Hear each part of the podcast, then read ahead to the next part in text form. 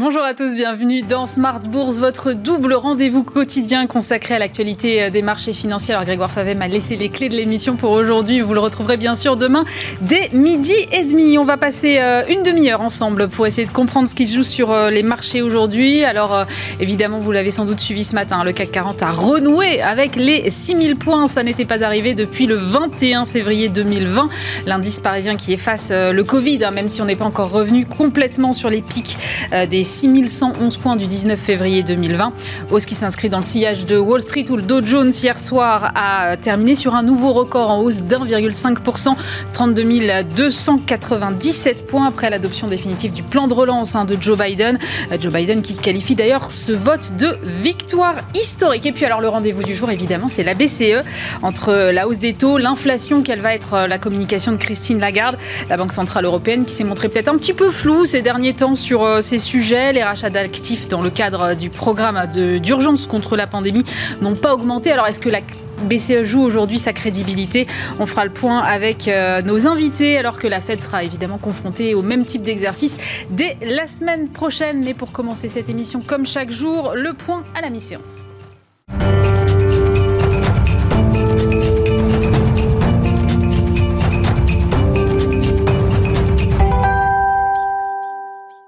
Retrouve évidemment Nicolas Pagnès qui nous accompagne quotidiennement depuis les locaux de Bourse Direct.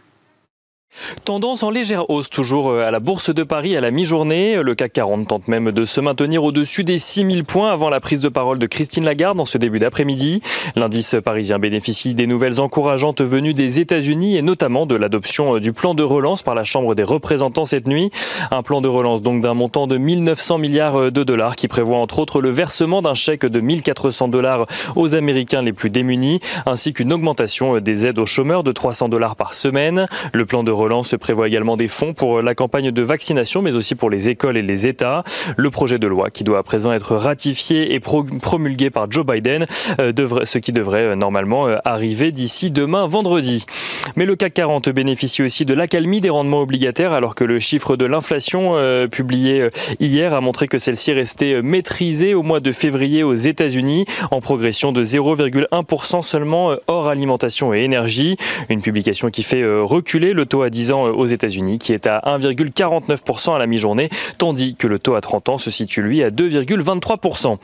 En Europe, la prise de parole de Christine Lagarde, on le disait, sera scrutée euh, de près en ce début d'après-midi à l'issue euh, du Conseil des gouverneurs de la BCE. Celle-ci devrait normalement préciser si la BCE considère la progression des rendements obligataires comme une menace pour les économies de la zone euro et si la BCE compte mettre en place des mesures spécifiques.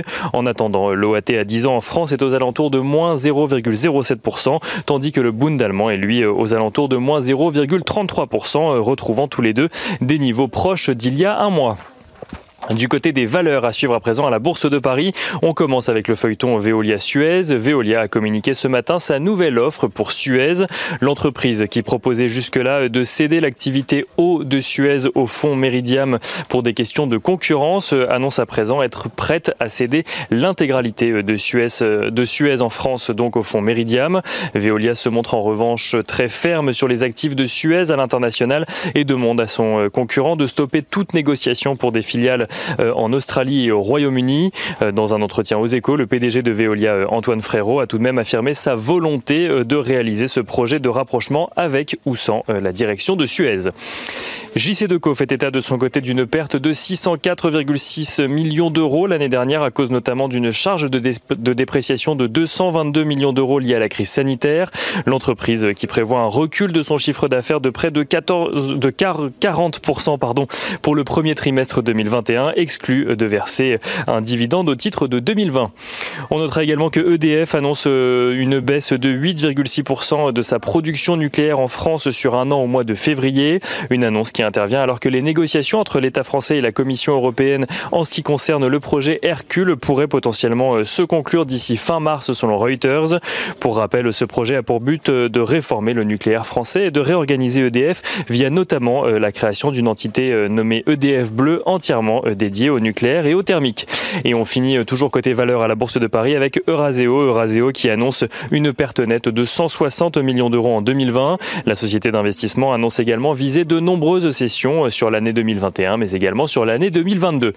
On finit ce point à la mi-journée avec un petit tour du côté des matières premières, le pétrole qui est euh, toujours euh, à la mi-journée donc euh, au-dessus des 68 dollars tandis que l'once d'or reste stable avec un niveau au-dessus des 1700 dollars et sur le marché d'échange, l'euro-dollar est lui aussi à un niveau similaire à celui de ce matin, juste au-dessus des 1,1950 dollars pour 1 euro. Nicolas Pagnès depuis les locaux de Bourse Direct, un Nicolas que vous retrouvez évidemment tous les jours sur Bismart à 10h, à midi et demi, à 15h et à 18h30.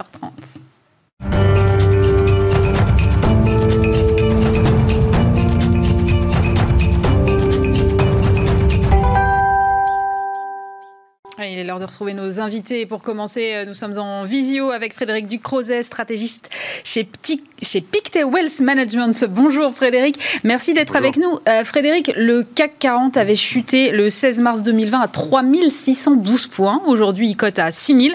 Euh, Qu'est-ce qui motive comme ça une remontée aussi rapide? Parce qu'en 2008, par exemple, il avait fallu, alors évidemment, on n'est pas dans la même crise, mais en 2008, il avait fallu beaucoup, beaucoup plus de temps pour, euh, ça s'était compté en années pour, pour effacer une, une, une telle baisse. Donc comment est-ce que vous, vous analysez ça?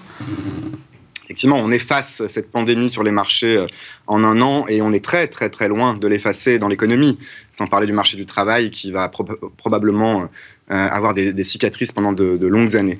Euh, la question est de savoir, je dirais, pas tant dans quelle mesure les économies vont se réouvrir, la campagne de vaccination va s'améliorer, la direction est claire, elle va dans le sens de l'amélioration. La croissance cette année, dans la plupart des pays développés, va être extrêmement forte après une très forte chute en 2020. La question, c'est de savoir combien de, ces informations et de cet espoir est déjà dans les prix. Et là, on commence à toucher probablement à la fois en termes fondamentaux, en termes de valorisation de marché action, en termes techniques aussi, euh, des seuils euh, qui peuvent être un petit peu plus difficiles à casser à la hausse. On a euh, des mouvements de consolidation, de rotation surtout, puisqu'on regarde les indices progresser dans l'ensemble aux États-Unis et en Europe, mais au sein de ces indices, la rotation a été très violente. plutôt de valeurs défensives vers des valeurs cycliques et de, et de value récemment. Et là aussi, c'est une question qui sous-tend celle de la progression des marchés en général. Dans quelle mesure l'amélioration des perspectives de croissance, d'inflation, des relances budgétaires et de hausse des taux d'intérêt peut-être qui va avec, peut continuer de soutenir cette rotation. Il est possible qu'il y ait une pause euh, probablement dans les semaines qui viennent avant éventuellement de reprendre. Oui, euh, justement, la BCE, elle va donner ses nouvelles prévisions de, croissance. Là, aujourd'hui, en décembre, on était sur, euh, sur 3,9% pour cette année. Est-ce que cette prévision vous semble réaliste aujourd'hui ou est-ce qu'il faut la revoir et dans quel sens? Honnêtement, je crois que c'est pas le sujet aujourd'hui de la croissance parce que euh, cette reprise, elle est effectivement décalée, mais elle n'est pas remise en cause. Donc euh, les chiffres vont être probablement ajustés un petit peu à la baisse cette année, un petit peu à la hausse l'année prochaine. Il est très difficile de faire des prévisions de croissance dans un environnement où certaines parties de l'économie sont encore fermées. Et je crois que c'est pas le sujet. Le sujet aujourd'hui, c'est de savoir dans quelle mesure la BCE peut se montrer confiante comme elle l'a été depuis quelques mois, à juste titre, euh, dans cette reprise, et surtout dans les conséquences qu'elle aura sur l'inflation, parce que les perspectives d'inflation ne sont pas satisfaisantes. L'inflation, la vraie domestique, le cœur, le noyau dur est prévu à 1,2% en 2023. C'est très, très en dessous de la cible de 2%. Ça, c'est la question. Et la présidente Christine Lagarde est probablement dans euh, une situation euh, en termes de communication très délicate parce que vous ne pouvez pas paraître trop confiante, en l'occurrence, euh, dans ces perspectives aujourd'hui. Oui, alors justement, moi je lisais vos tweets, euh, Frédéric. Il y a trois jours, vous avez écrit euh, Francfort, nous avons un problème. C'était juste après la publication des achats d'actifs de la BCE qui était restée assez faible ces dernières semaines. Vous estimez aujourd'hui que la, BCE, elle, elle ne tient pas sa promesse? C'est une situation délicate, inconfortable pour la BCE et paradoxale. Euh, pourquoi? Parce qu'en absolu, les taux d'intérêt sont toujours bas et quand on regarde l'ensemble, la photo des marchés aujourd'hui avec plein d'indicateurs euh, différents, le pétrole, le taux de change, les euh, spreads corporate, etc., il n'y a pas énormément de resserrement depuis le mois de décembre et pas une justification en tout cas évidente pour la BCE d'en faire plus. Mais la BCE ne tolère aucun resserrement, même de 25 points de base, comme c'est le cas sur les taux longs euh, depuis décembre.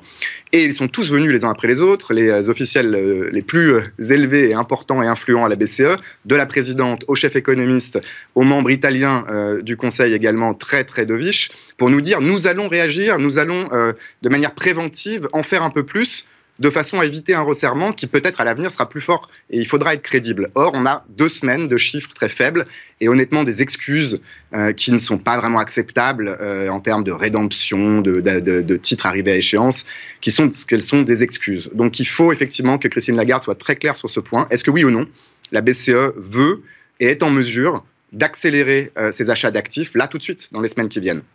Ça veut dire quoi Que pour vous, entre les paroles et les actes, il y a une différence aujourd'hui qui s'explique pas convenablement?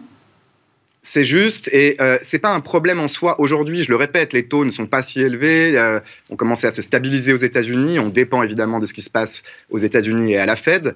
Euh, c'est plutôt que bah, qui sait ce qui se passera dans deux, trois mois, quand l'inflation aux États-Unis peut atteindre 3 ou 4% quand l'inflation en Allemagne également en deuxième partie d'année va accélérer. Il faut que la BCE soit claire et crédible. La crédibilité, elle se construit au quotidien, dès aujourd'hui, en joignant les actes à la parole puisque c'est eux, ce sont eux qui sont venus nous dire qu'ils étaient prêts à intervenir. Elle n'est pas claire pourquoi selon vous Parce qu'elle ne sait pas vraiment quels indicateurs elle doit regarder concrètement ou est-ce que euh, c'est plutôt parce qu'il y a des dissensions au sein du Conseil? Ben, ce sont les deux raisons euh, bout à bout, c'est-à-dire qu'il y a des dissensions au Conseil parce que les membres de la BCE ne sont pas tous d'accord sur les indicateurs à regarder, le niveau qui serait un niveau de seuil de douleur, et je crois qu'aujourd'hui, la question euh, de la réussite ou non de l'exercice de communication, elle se résume à un point qui vient euh, du discours de Fabio Panetta, encore lui, hein, le membre italien du, board, et qui a cité explicitement décembre 2020 comme euh, le moment où la constellation, comme il dit, de ces conditions financières, monétaires et financières était acceptable et que la BCE souhaite les préserver en l'état. Si c'est effectivement le cas, si les dissensions sont telles que la BCE ne peut pas se mettre d'accord sur ce point de référence, alors le marché risque de le prendre très mal. Et c'est là où Christine Lagarde a un exercice de communication très délicat aujourd'hui. Merci beaucoup Frédéric Ducrozet d'avoir été avec nous. Je rappelle que vous êtes stratégiste chez Pictet Wealth Management.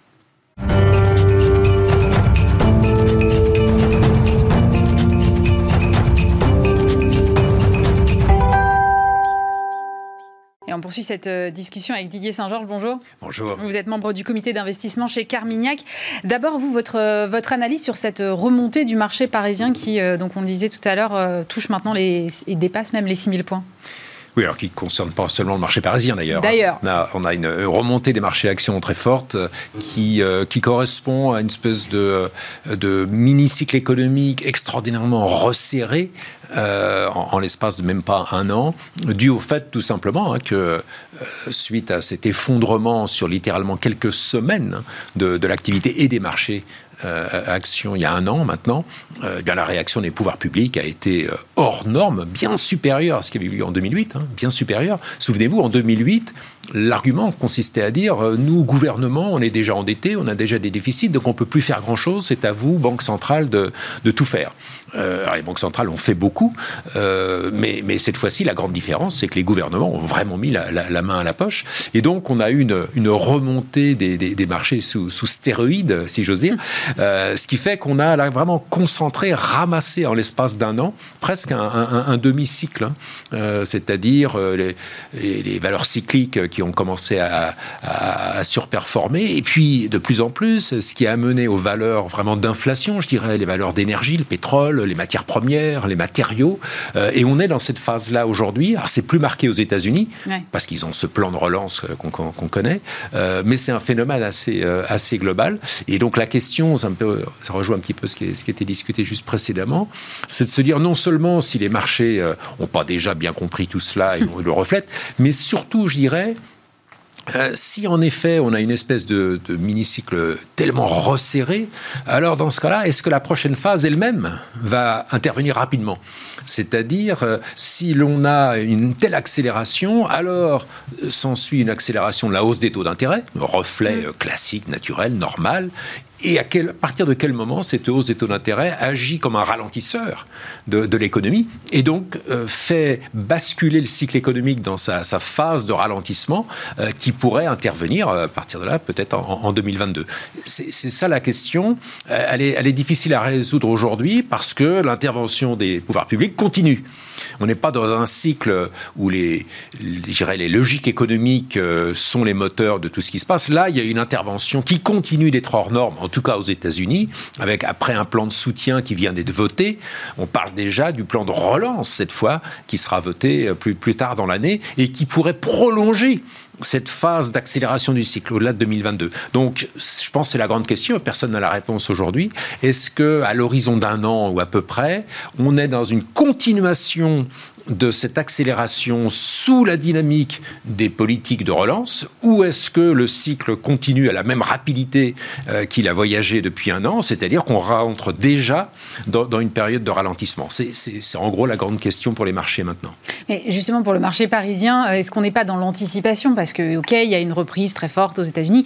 En France, on n'est pas dans une reprise qui est euh, sur de tels, sur de tels niveaux.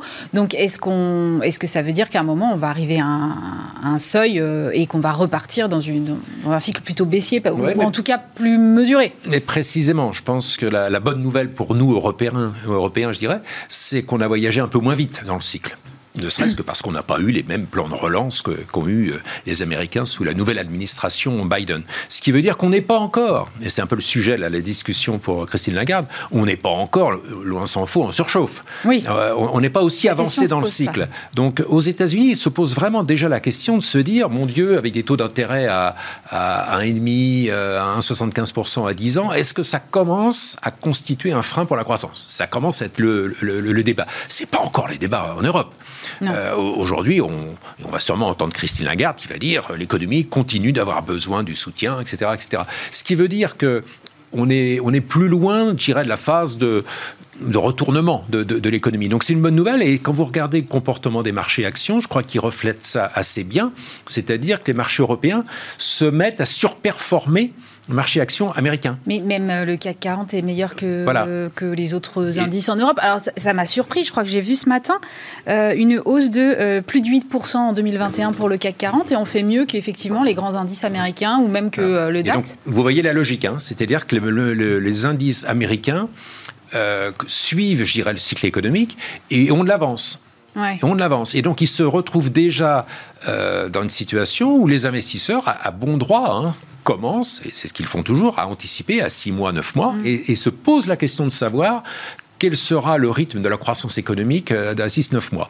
Si euh, l'administration Biden fait passer de nouveau un plan de relance euh, monumental, alors le marché américain a encore un potentiel de hausse sur cette dynamique-là, mais ça va pas être si facile. Hein. Il va falloir avoir un consensus au Congrès hein, sur davantage de mm. dépenses. le prochain plan de relance devra être financé par des hausses d'impôts. Donc ces hausses d'impôts elles-mêmes seront des freins, à la croissance. Donc la problématique de la dynamique de croissance à l'horizon 9 euh, mois, 10 ans aux États-Unis commence à être un vrai sujet. En Europe, ce n'est pas le cas. Par conséquent, euh, étant en retard, peut-être paradoxalement, je ne sais pas, mais en tout cas ça me paraît logique, étant en retard, on n'a pas encore ces problématiques-là en Europe, donc il est normal qu'on rattrape, je dirais, un petit peu l'avance qu'avaient pris les marchés américains. Oui, alors euh, vous êtes en train de me dire en gros que les États-Unis en font peut-être trop et qu'à un moment leur plan de relance peut euh, freiner la reprise économique?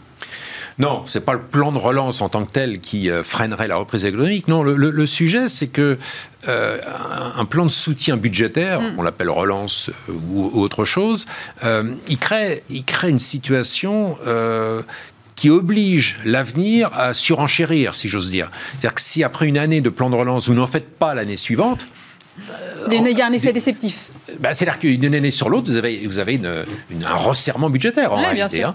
Euh, et donc, cette débauche de, dépenses qui avait déjà été considérable en 2020 et qui continue là en ce début d'année 2021, mais une pression quand même assez forte sur 2022 pour être à la hauteur de ce qui est injecté en ce moment. Euh, or, euh, il y a un double problème. Un, c'est ce que je viens de dire, c'est-à-dire, un, il faut obtenir un vote du Congrès sur de nouveau des des milliers de milliards. On ne se rend pas bien voilà, compte. Les ordres de grandeur deviennent quand même difficiles à, appréhender. Euh, donc des, chiffres absolument hors normes. Hein. On est au-delà des 10% de déficit budgétaire aux États-Unis. Et deuxième chose, il faut les financer. Alors pour l'instant, c'est financé par de la dette. la banque, euh, la Fed achète, euh, tout le monde achète, très bien. clairement, le, prochain plan de relance, lui, devra être financé en partie importante par, par des revenus fiscaux. Donc il va y avoir augmentation de l'imposition sur les plus-values, de l'imposition sur les, revenus élevés, de l'imposition sur les entreprises. Alors qu'on sort d'une phase de baisse d'impôts qui avait duré assez longtemps. Exactement. donc la, problématique de la dynamique de croissance sur 2022, c'est vraiment pas un sujet simple hein, pour les États-Unis. Et, il va bientôt, bientôt se poser, je pense. donc on est, on est, on est encore là dans la phase, la phase glorieuse, si j'ose dire. Hein. C'est-à-dire que les vaccinations sont en avance aux États-Unis, la réouverture de l'économie est encore devant nous. Euh, donc la dynamique actuelle, tout va bien. Mais les marchés... On, le sait bien, à juste raison, à essayer de voir au-delà. Et, donc, on est probablement plus très loin maintenant du moment où les, marchés vont commencer à se demander tout de même, euh, après ce, régime de, sous stéroïdes, comme je disais, mhm. est-ce que, est que 2022 peut être à la hauteur? On parlait du, CAC 40 ou même du Dow Jones qui est sur, euh, sur un record encore hier soir, mais euh, en revanche, le Nasdaq est à la traîne, là, du coup. on est sur une baisse, je crois, de 6,5%, vous m'arrêtez si je dis une bêtise, sur un mois. comment on mhm. explique ça Parce qu'on a eu un énorme succès effectivement sur les valeurs techno. Et là du coup euh, ça y est c'est fini on, repart dans l'autre sens. Donc même logique hein, et l'intérêt là c'est que l'argument explique tous ces phénomènes. On a bien sur une période extrêmement resserrée à cause de, de ce phénomène de vaccination mm. de, dépenses budgétaires, etc. On a, on a un mini-cycle extrêmement resserré en un an. Donc là, on est dans la phase de redémarrage très très forte. Donc naturellement, les valeurs de croissance, donc non cycliques ou beaucoup moins cycliques, naturellement, euh, qui elles bien entendu, avaient l'avantage, quand la croissance était très faible, naturellement, sont rentrées dans leur période où elles sous-performent systématiquement. Mais d'où la, question clé qu'on se posait précédemment, euh, si ce phénomène d'accélération peut être perpétré bien au-delà de 2021, alors l'avenir du Nasdaq, on va dire, pour les valeurs de croissance, euh, bah, est reporté à plus tard, si j'ose dire. Mm-hmm. A contrario, si ce cycle très resserré, bah, il est resserré également dans sa prochaine phase, c'est-à-dire que dès 2022, on se pose la question du ralentissement, alors le Nasdaq ne sous-performera pas longtemps. on reviendra de nouveau dans la recherche de valeurs dont la croissance des résultats euh, n'est pas vulnérable à un ralentissement cyclique. Donc le fait que le Nasdaq sous-performe est entièrement logique, euh, classique à ce stade du cycle, d'où l'importance de se poser la question de la prochaine phase du cycle. C'est une opportunité là d'investir sur le Nasdaq en ce moment? C'est toute la question. Euh, comme je vous dis, dans l'immédiat. Ça dépend de, oui, du, du cycle. ça, peut paraître un peu tôt, parce que, comme je vous disais, dans, l'immédiat, euh, on, quand même espérer même euh, continuer d'avoir des bonnes surprises, c'est-à-dire mesurer à quel point par la réouverture de, de l'économie aux États-Unis, hein, vous savez que d'ici fin mai, en gros, euh, l'immunité collective sera atteinte aux États-Unis. Donc l'économie va vraiment se réouvrir, les transports. Euh, d'ailleurs, il y, y, a une statistique, je ne sais pas si vous l'avez vu, qui est, qui est assez intéressante. Dans les personnes de plus de 65 ans, en gros, ça y est. Euh, ah, c'est-à-dire qu'ils sont à 70% ah, de, de, vaccination. Et, quand vous, regardez les, les, données immédiates sur Google, notamment euh, de, euh, des réservations d'avions, des budgets dépensés dans les restaurants, etc., eh bien, ça, ça explose.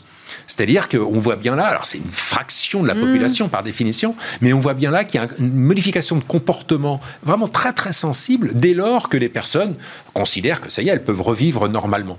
Donc il ne faut pas sous-estimer cette faculté euh, de, je dirais, du consommateur américain euh, de normaliser, d'utiliser toute son épargne accumulée depuis, depuis un an. Donc peut-être un petit peu tôt pour, euh, pour déjà basculer vers, vers les valeurs de croissance, mais sur les prochains mois, euh, tout ça peut très bien être reflété très très vite. Encore une fois, hein, c'est toute cette mm. accélération d'un phénomène cyclique sur euh, moins d'un an pratiquement. et donc là, c'est peut-être là qu'on sera au point haut de, l'optimisme général sur la croissance, du, sentiment que la, croissance est au, est au maximum. Et c'est le moment où il faudra revenir probablement sur la valeur de croissance. Cette envie de consommation là euh, du consommateur américain, elle peut nous bénéficier à nous en Europe, euh, par exemple, ou ça va aller euh, plutôt vers la Chine et, et les États-Unis prioritairement? Alors, deux, choses. D'une part, euh, le monde reste global aujourd'hui, hein, avec tous les discours de relocalisation. Pour l'instant, on reste dans un monde global. Donc, euh, donc les États-Unis demeurent quand même une, je dirais, un moteur de croissance qui, nous, qui profitera au monde globalement. il est vrai que dans tous les plans de soutien qui ont eu lieu jusqu'à présent, c'est davantage la Chine que l'Europe qui en a profité. La, Chine a, augmenté de manière majeure hein, son excédent commercial à l'égard eh des États-Unis sur, sur les 12 derniers mois. Donc, eux en ont vraiment bien profité. En plus, ça leur a permis à eux de ne pas euh, avoir recours à ces plans de relance. Ils ont profité des plans de relance euh, des autres, si j'ose dire. Donc, euh, ah oui, exactement. Hein. donc ils en ont encore sous le pied en cas de, en cas de besoin. C'est pour ça que la Chine est dans une position vraiment assez, assez favorable aujourd'hui. Mm. Alors pour l'Europe, c'est pareil, mais, mais à un degré, un degré sensiblement moindre. L'Europe est davantage euh, à sa consommation domestique. Euh, or là, euh, on reste sur des niveaux de chômage élevés, mm. des niveaux d'épargne qui restent très élevés.